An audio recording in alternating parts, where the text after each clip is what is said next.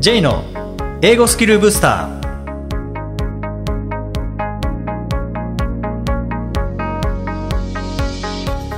こんにちは J こと早川浩二ですこんにちは、アシスタントのあきです。この番組は旅行や仕事で英語を使えるようになりたい方、TOEIC などの資格試験の勉強をしている方、英語学習へのモチベーションを高めたい方にスキルアップのコツをお伝えしていく番組です。J さん、今回もよろしくお願いします。よろしくお願いします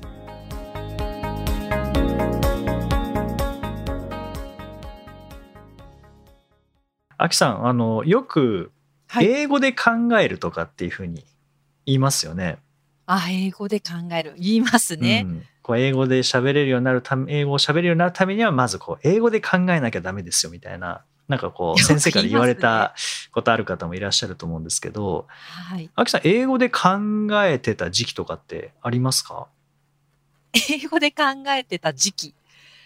よく、その英会話とかの場面とかで、なるべく英語で考えるようなシチュエーションを作ってくださいみたいな、英語で考えるようにしましょうっていう言葉がよく出てくるような気がして、うんうんその誰かネイティブと話すときにそういった思考をしなきゃなっていうふうに思ってましたね。うんうんうん。これでも本当あの英語で考えるっていうのはすごく英語力上げるにはすごく効果的だと思うんですけどなかなかはいはい。英語で考えてください。はいわかりましたっていうものでもないので結構そうなんですよね。なんか決め事とかあったりこれも習慣化だと思うんですよね。それこそ考えるっていうのは何か動作ではないので頭の中だけでやることですよねそうですね。うんだからちょっとこう意識をするっていうことが必要になるかなと思うんですけどじゃあなんで英語で考えるといいかっていうところからまあお話しできればと思うんですけど、はいはい。まあ、例えば、まあ、話変えますけどあの日本語の漢字の勉強をずっとして漢字書けるようになりました読めるようになりましたでもそれだけでは日本語の文章を読めるようにはならないですよね。漢字単体だけ分かってもっていうことですよね。うん、そうですねで当然そのはいはい漢字書けるようになっても文章は書けるようにならないのでうーんそれとなんか一緒だと思うんですよね。単語だけ分かっても英語は読めるように聞けるように話せるように書けるようにはならないのではい。なんかそれの一番手頃なやり方っていうのがまあ難しいは難しいんですけど手頃なやり方っていうのが英語で考えるなのかなっていうふうに思ったりしてでその英語で考える中で何がいいかというと例えば単語の使い方がわからないと単語って考えあ英語で考えられないですよね。ああ、そうですね。うんだからそうすると単語の使い方単語1個でじゃなくてどういうふうに使うのかフレーズになったりとか、まあ、 chunk っていう塊だったりとか「Thank you very much」なんかはもう chunk で使うものそうですね。なので「Thank you very」で止めることはないですし「Thank you much」っていうこともないですしうんうんなのでもうそういうこう塊で使えるようになるっていう練習の一つが、まあ、英語で考えるかなと思うんですよね。ああ。どうやって言うんだろう、英語でっていうのが、まあ、英語で考えるっていうことなんですかね。そうですね。で、まあ、当然できることしかできないのでうん。あの英語英文にならないものとか英語にならない部分っていうのはあると思うんですけども、はいなんかそこをでも増やしていく。そこを克服していくっていうのの一つが、まあ、英会話もそうなんですけど自分一人でできるのはこの英語で考える Think in English だと思うんですよね。でこれ能力って2つあって1つが、はまあ、保有能力っていう、まあ、持ってる能力。それこそ漢字が書けるとか単語知ってるとかっていう保有能力、じゃあそれ使えますかっていう実際にできるかどうかっていう、まあ、発揮できるかどうか発揮能力、うんうん。まあ、これは語学だけじゃなくても全てにおいてそうなんですけどね。スポーツなんかでも保有能力っていうのとうん発揮能力っていうのはやっぱりこれ違ってくると思うので。はいはい。でも実際にそれを使いこなすことによって保有能力と発揮能力まあ保有能力の方が当然高くて、まあ、知識だったりしますよねで発揮能力、スキルまあギャップは絶対あるのでそのギャップを埋めるにはやっぱり使っていかないとダメだと思うんですよね。はいはい。よくあの J さんおっしゃるじゃないですか。あの現在完了ハブプラス過去分詞っていう形は知ってるけど、じゃあそれを英会話の中で使えてますか？とか書くときに使えてますか？みたいななるとなかなか使えてないですよねっていうことですよね。うん、そうですね。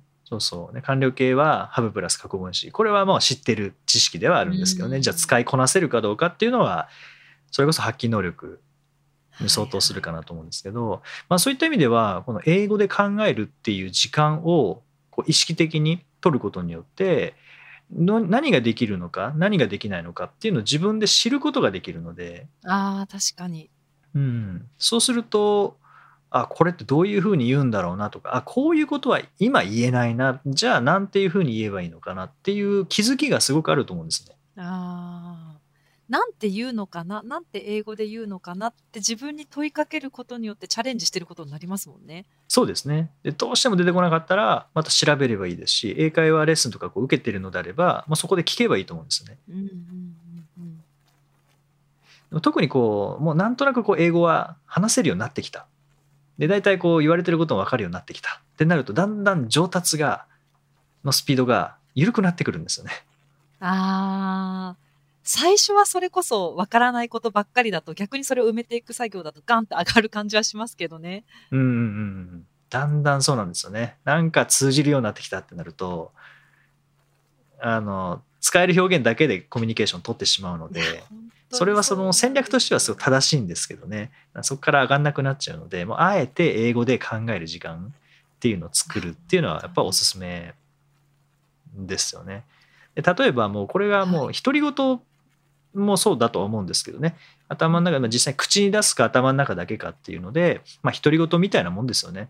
ああ、そうですね。うん例えば、まあ、時計が見当たらない場合あれ？時計どこ置いたんだ？ってなんとなくこうキョロキョロ見渡すと思うんですよその時にいちいちこう英語にしてみるとか「ああ。Where's my watch?」とかうんうん「Where did I leave my watch?」とかうんうんなんかそれこそこう間接疑問文みたいにしてみるとか「I, I, I can't remember where I left my watch」とかっていうふうにするとはい。まあこれは声に出しても頭の中でもいいと思うんですけどそうするとなんかその単語の使い方だけじゃなくて正しい文法うん。もスムーズにこう出せるようになるしもうなんかもういろんなものなくなっちゃう人はもうとにかくこれを言い続けていればどこに置いたんだとかどこにあるんだとかどこに置いたか思い出せないみたいなのはもうとにかく上達しますからね。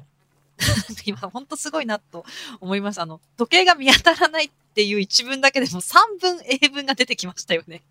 もう簡単なものから難しいものまで。うん表現がやっぱりいろいくいろいろいろあるんだなっていうのに今気づきました。本当そうですね。いろうんんな言い方ありますしね。そうなんですよね。で僕あの間接疑問文っていうのがなあんまりその勉強した時よく分かんなくてはいはい語順が入れ替わるっていうの分かんなくて、こんなん絶対スムーズに言えるようになんないよって思ってたんですけど はい。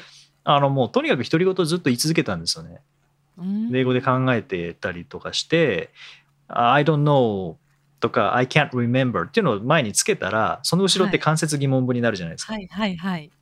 もう無理やりそれをやってったら やっぱりあの言えるようになりましたね。ああ。確かに最初のうちは疑問詞置いて主語動詞って違和感なんかありますもんね、最初は。うん慣れないと。そうなんですね。最初は I can't remember where did I みたいに言っちゃうんですけど、はい。でもなんかルールにのっとってそれを正しいものをずっと言い続けてたら、やっぱり言えるようになりましたし、はい。あれに関しては、もちろん最初は教科書であの語順を確認して、うんでやりました書いたりしましたけどでも本当に身についたなって思ったのはやっぱり独り言だったりとか、英語で考えるっていうことをしたことによってだったんですよね。ああ。練習できますもんね、一人で。一人で練習できるっていうのが最大の魅力ですよね、独り言。そう。しかも日本語排除できるのでその時間帯って。ああ、確かに英語で考えてる時間ですもんね。うーんで最初は日本語を思い浮かべてそれを英語訳するっていうのは頭の中でやると思うんですけどなんかずっとやり続けてるとさっきのチャンク塊が頭の中に入ってくるので考えなくて訳すっていう作業入れなくても英語が出てきやすくなりますしでそこが強まってくると強化されてくるとそれこそ単語の入れ替えだけになってくるんですよね。あ、パターン化されちゃうもうパターン化してそこに置き換えるだけでいいっていう状態になりますよね。そうなんですよね。この英語で考える時間って本当1日5分でも5分考え続けるって結構なことなので。いや、結構できますね。うん。そこで、しかも考えるなので全部自分のことじゃないですか。はいはい。で、これで自分身のそう、身の回りのことの方が難易度低めなんですよね。はいはい。で自分から離れていくこと離れていくにつれて難易度が上がってくる例えば自分のことを考えるのであればまだ優しくて社会のことを考える政治のことを考えるとなるとやっぱり自分から離れるので、えー単語も難しくなりますしはいはいあの表現も難しくなりますうしんあとは具体的なことを言うのであればまだあの言いやすいっていうのがあるんですけど抽象的になるとまた単語も難しくなったりしますもんね。で表面的なことよりも、こう本質的なことだとやっぱ難しくなりますし事実を伝えるよりも解釈を伝える方が難しくなるのでそれこそなんかうん自分とか見えるものっていうのが一番楽優しめででだんだん離れるに従って難易度が上がってくるので、まあ、そこは、そううん、今のじ自分のレベルに合わせたことをこう考えるでそれは英語のレベルに合わせたっていうよりは、まあ、それも一つあるんですけどその場面に合わせたことをこう考えるっていうふうにしていくと思いっきり自分事なので上達しやすいんですよね。そうですね。いや、確かに本当に自分ごと、自分のことを最初に話せるっていうのも楽しいですしね。うん身の回りのこと、自分のことをまず話せるようになると、結構楽しさもありますよね。そうですね。で、あの英会話レッスンとかでもいいんですけど、初めての人だと絶対自己紹介になっちゃうので。で自己紹介上達するのはもちろん大事なんですけどね、でも独り言とかああの英語で考えるっていうのはもう自分のことは知ってる状態でいけるので、なんか そこはやんなくていいんですよね。自分の言いたいことをどんどん蓄積できるっていうのは魅力ですね、独りう言。ん、そうそう。で、なんかそこのルール化っていうのが多分一番大事で、どこで英語を考えるかっていう、はい。例えば家を出てから駅までの間歩いていくときに英語で考えるとか、ああ。コンビニに入ったらもう英語で考えることにするとか、うん。なんかそういう、もう前、なんでも20年以上前ですかね、ノバの CM で、ノバの鈴木さんって、あの、いたじゃないですか。言いました、懐かしい。まさにあれじゃないですか。そうあの人 want handkerchief ってありましたよね。そうそうそうですよねとか、あと、あの、うんノバの、その入り口入るまでは日本語で、入り口入ったら英語に変わるっていう、あの、カラスの、あの、な7つのこの歌で、あの、はいカラス、なぜ泣くの？のカラスのところでもう入り口入っちゃったから、その後は Why do you cry? とかってなるみたいな、なんか ああいうルール化ってすごく大事だと思うんですよね。懐かしい。本当そうですね。う んうんうんうん。車乗る人は車の中はもう密室もう外国っていうことの設定にして もうそこでは英語でずっと考えるで今日何をしなきゃいけないのかとかこの計画とあかあ、いを。こう頭の中考えてあああれは20分ぐらいかかるかなとかっていうのもあ I will take probably 20 minutes とかっていうこう頭の中で言いながら言っていくとまあ、スムーズに英語やっぱ出るようになりますしこれなあれこれえ時間かかる？20分かかるって英語で何て言うんだろうな？出てこなかったうんらそこは弱点なので。なんかメモ残しておいて後で調べるとかでいくらでもできると思うんですよね。いや、できますね。それでそれを調べたことによって、またそれが分かって、次の日に車に乗った時にその単語が出てくるってことですよね。そうそうそうそうこう繰り返すようなこととかいいねただ時間が違うだけのこととかっていうのはもはいう毎日使いますからね。はいはいはい。うんそのルール作りはいいですね。そうそうで独り言とか、まあ、え頭の中で考えるっていうのは見たものを描写するっていうのも一つあると思うんですけど、はい。例えばさっき言った計画ですよね。で計画でなんでそれやるのかな理由とかどのぐらい時間がかかりそうかとかはいはい。あとはなんだろうその目的とかはいはい。でなんか問題が起こったら問題は何かとか その原因は何かとかうーん。解決策は何かとかあとなんかこう評価しなきゃいけない場面であればその評価も英語で言ったりでその評価その評価を下した理由とかいくらでも言えますよね。そうですね。うーんこの辺をこうルール化することによってもう自分のことを全部こうなるべく英語化していくっていう作業をすると、でそれの一番いいやり方っていうのがこの Think in English だと思うんですよね。はいはいはい。うんで当然これはスピーキング力にもあのつながってきますしでどうしても言えないどうしても考えようとするともう分かんなくなってしまうという場合はもう書くことからでもいいと思うんですね。まずライティングうんそうですね。うんでそのライティングを音読することによってあの音で頭の中に入れていってで今度はそれをひ独り言だったりとか英語で考える時にそれ言ってみるとかコンビニなんかでもいいと思うんですよね。なんかいいお菓子ないかなみたいなのとか 120円かみたいなのもあもう頭の中で英語で考えるっていう。確かに確かうに。ん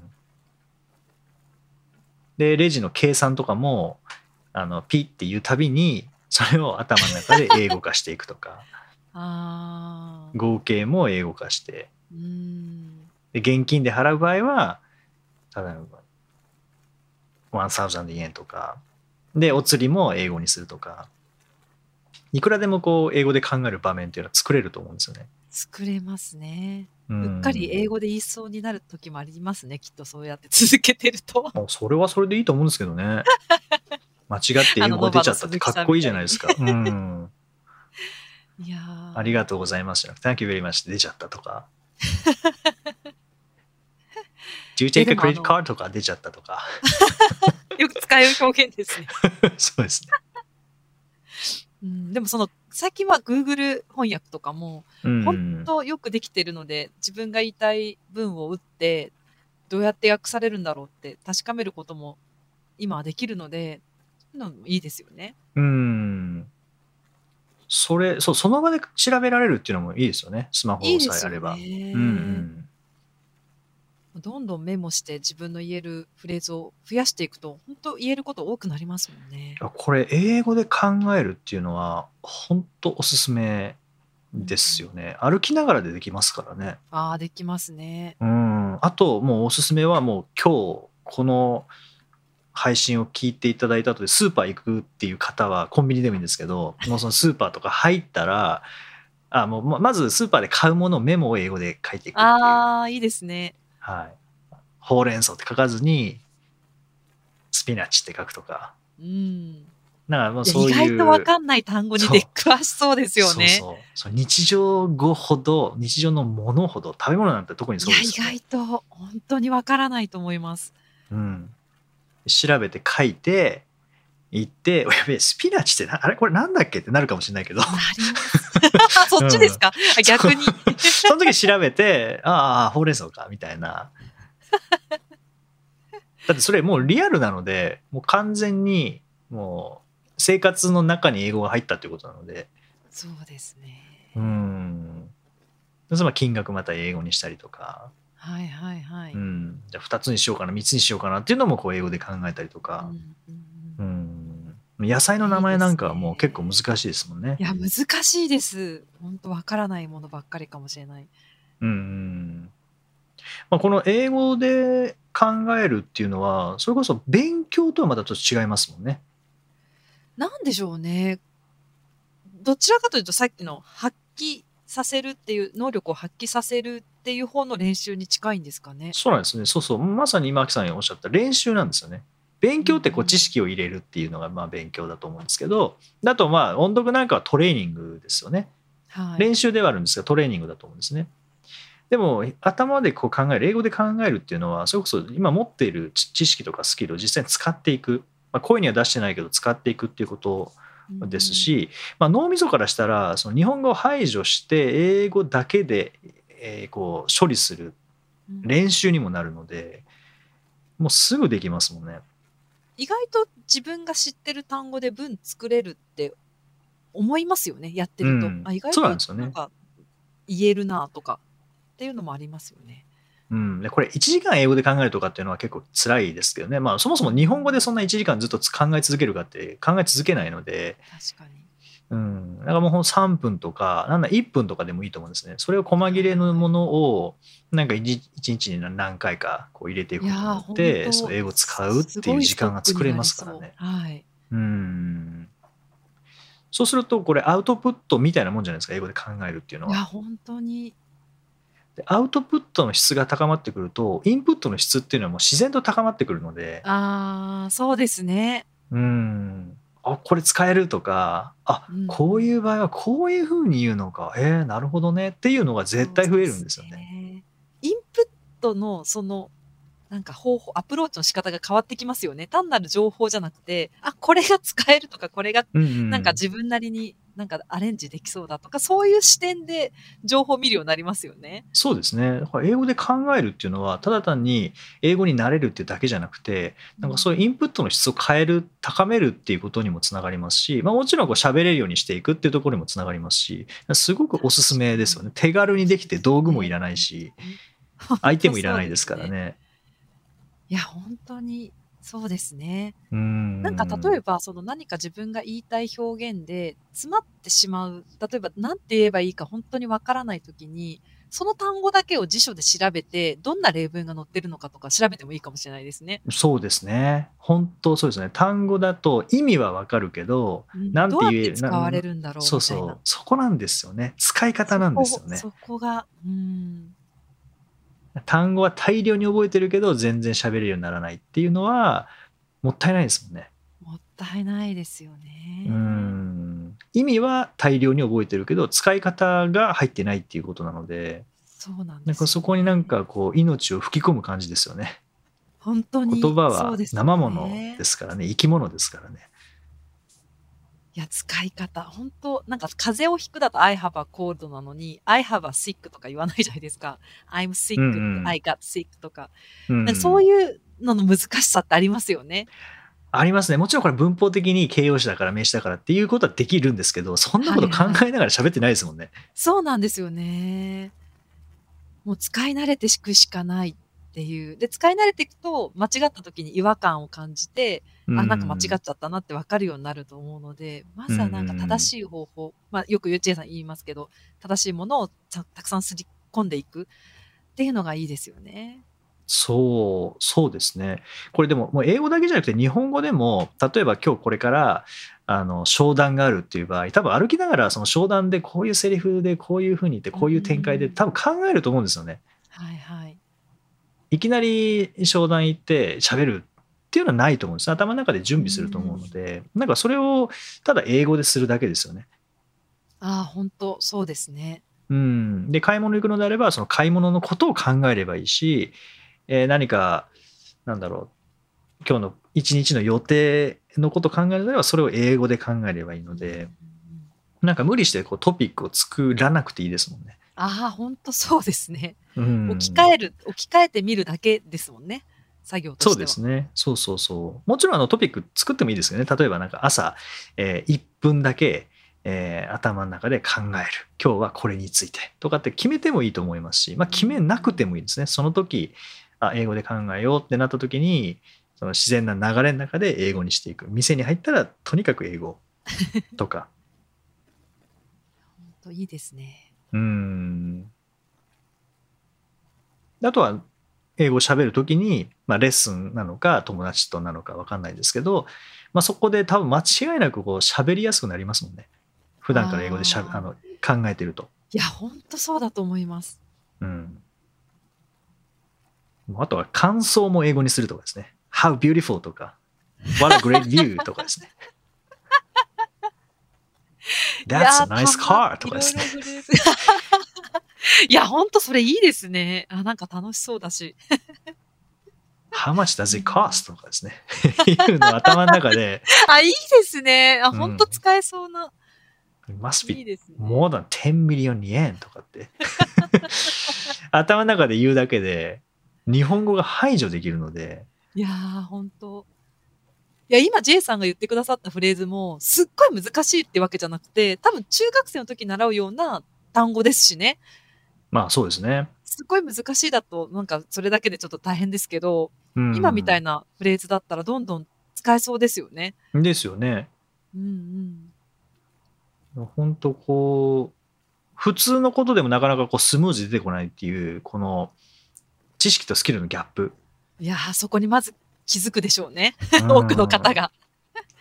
あとなんかほどうしても日本語で考えてそれを英語に翻訳してから喋ってるっていう方はそれが脳みそがそれに慣れちゃってるっていうことなのでなんかそれを。を排除するためにもう英語だけで考えていく時間っていうのをこう増やしていくことによって、まあ、脳がそれに慣れますからね、それがなんか英語脳って言ったりするんですかね。うん、だと思いますね。うんはいもうぜひ今日スーパーこれから行く方はですね、えー まずは今日買うものを英語でこうメモしてリスト化していただいて、いね。えーそしてえースーパー行きながら、まあ、買わない野菜も英語にしてみるとか 金額も英語にしてみるとかうんこれ確かこの前食べたけど美味しかったなとか感想も英語にしてみるとか、えーというのがいいんじゃないかなと思います。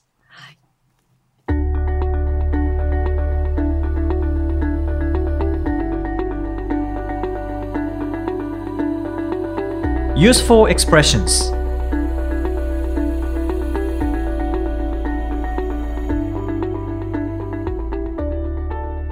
続いては英語の名言から学ぶお役立ち表現をご紹介いただきます。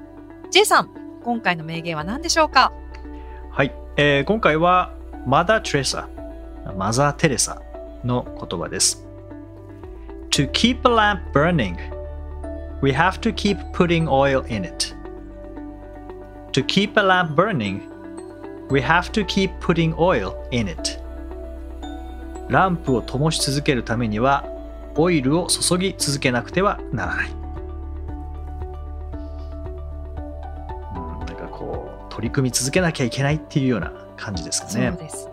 うん。ほまあ今日はこの中でも keep の使い方ですね。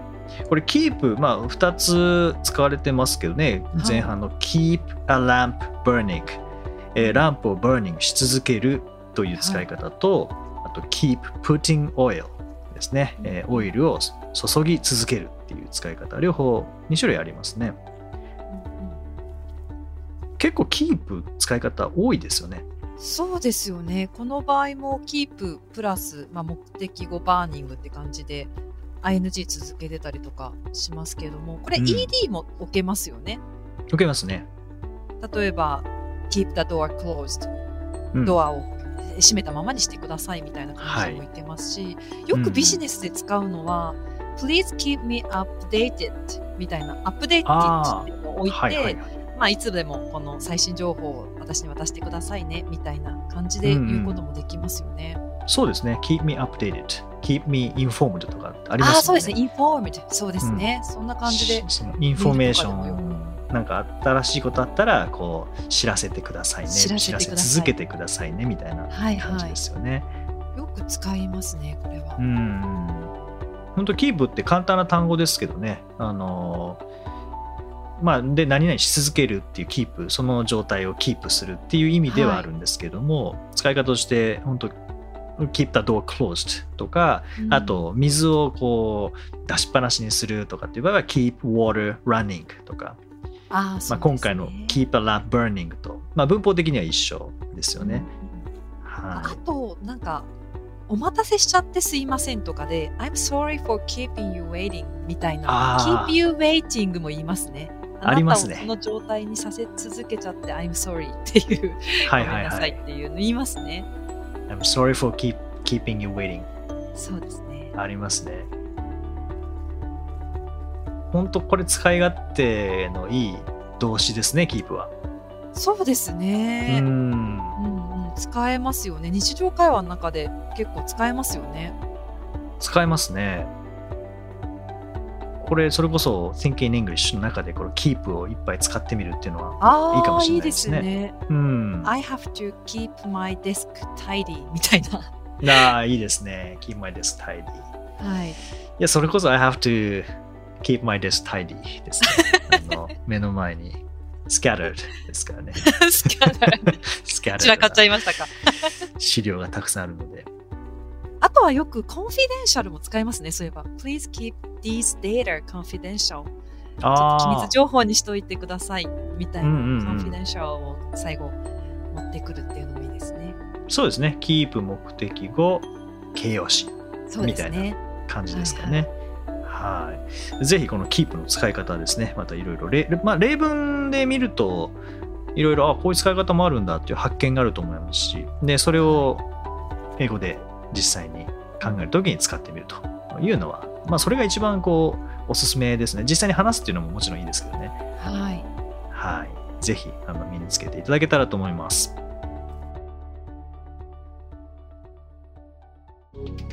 第109回をお送りしました。J さん、はい。